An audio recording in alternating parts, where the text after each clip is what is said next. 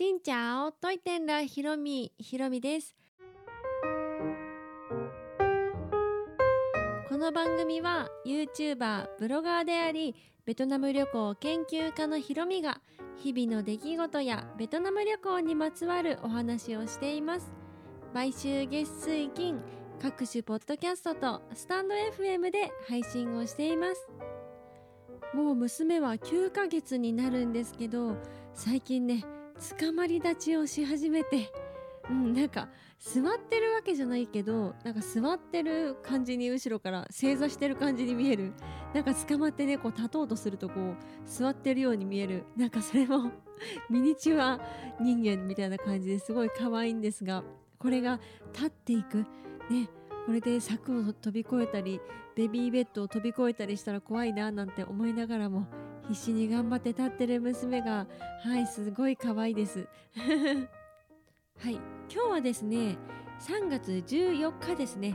明日何の日か分かりますでしょうか？3月15日は今のところベトナムに海外の観光客が受け入れ再開されるといった予定の日です。予定のっていうのはまだ強調したいんですがこのラジオを撮っているのは13日の日曜日の夜なんですがこのあさってに控えた3月15日からの観光客受け入れ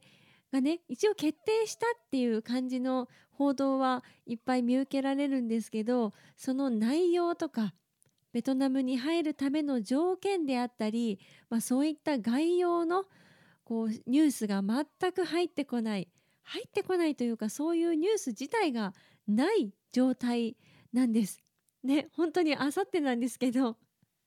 本当あさってにあの本当に行けるのであればもちろんね行けるのであればとてもいいしもし行けないのであればちょっと見直ししますとか延期しますといったアナウンスがねあったらいいんですけどベトナムってなかなかそういうのないので本当にねこうこう言ってたじゃんって言ったことが1回目2回目スルーされて3回目ぐらいになって急に、うん、達成するというか12回目がまるでなかったかのように、うん、なんかそういう感じの、まあ、国なのであの本当ディスってないんですけどこういった、まあ、これこそベトナムといった感じなのでもしかしたらねギリギリまで練ってくださっているのかもしれないしちょっと様子見てるのかもしれないしもしかしたら入れないのかもしれないですがこれは朗報が来るまで待っていないといけないので新たなニュースを期待したいと思います。もしかしたらこのラジオを撮って数時間後にはね条件が変わっていたりもうするかもしれないんですけど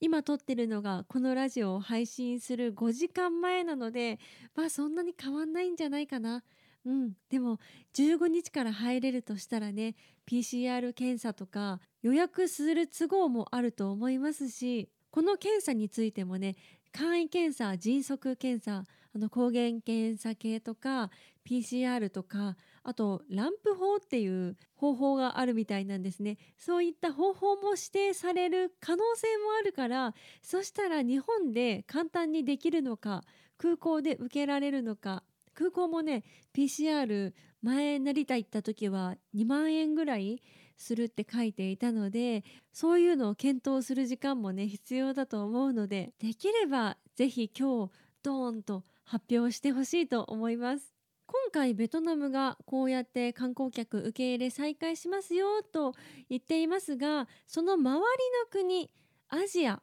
特に東南アジアでも前から開いている国であったりこれから開く国結構あるんです。皆様おなじみのタイは去年から観光客受け入れで、まあ、隔離なしと言っても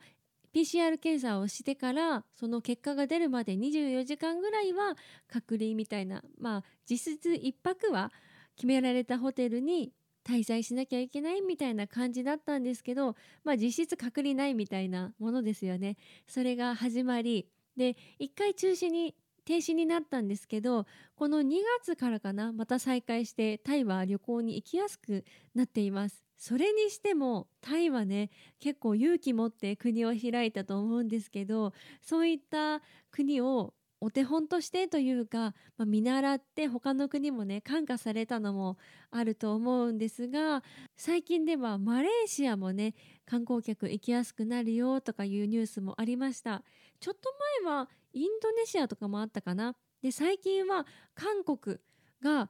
隔離なしで入れるようになるよといったニュースもあり韓国はね1日に40万人近くの方がコロナになっててもう最大規模の感染者数と言われているけどその最中で国を開けてみんな来てっていうのはもう本当ウィズコロナになる決心をしたのかなといった感じでもちろん旅行者にとっても嬉しいですけど韓国人の方とか実家に帰りたい国に帰りたいって思ってる方にとっては本当に嬉しいニュースですよね。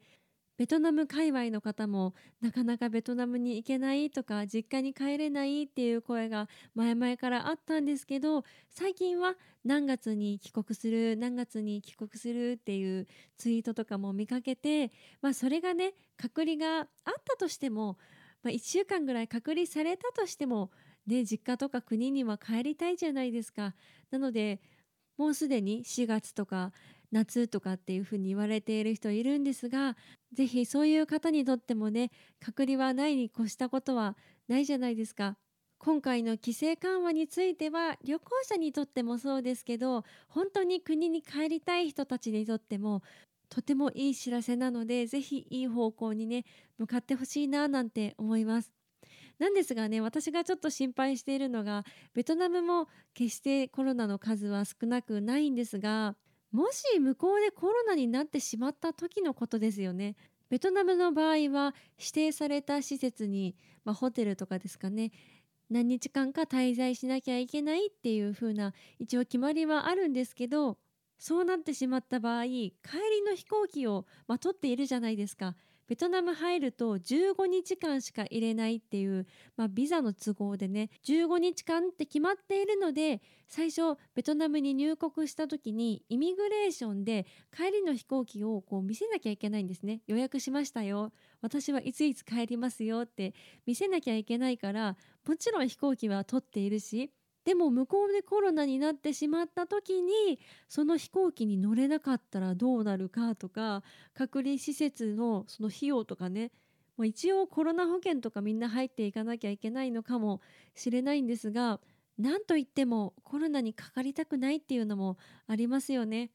国を越えることがこんなにもハードルが高いものになったのかって思いますしこうやって国を越える時にまあ、自分がコロナにかかりたくないとかあと隔離施設がどうとかあと書類集めるの大変とか隔離もいっぱいあるしとかそして飛行機の値段とかもね結構変動したりもするのでそういうのを天秤にかけてちゃんと自分の納得するところでこう国をまたぐことを決定するっていうそれだけでも結構ね精神力使うじゃないですか。そんなハードルが一段もう一段もう一段って下がっていってコロナも少しずつでいいから収まっていくことを願うしかないですね。というわけで果たして明日ベトナムに本当に行けるのでしょうか？国を越えるハードルってありますよね？といったお話でございました。この配信は毎週月水金各種ポッドキャストとスタンド FM で配信をしています。日々の出来事やベトナム旅行についてまた皆さんからいただいたお便りについてもお答えをしています。お便りフォームからスタンド FM の方はレターから質問やメッセージこんなことをお話ししてほしいなど送っていただけたら嬉しいです。それではまた次の配信でお会いしましょう。変がプラ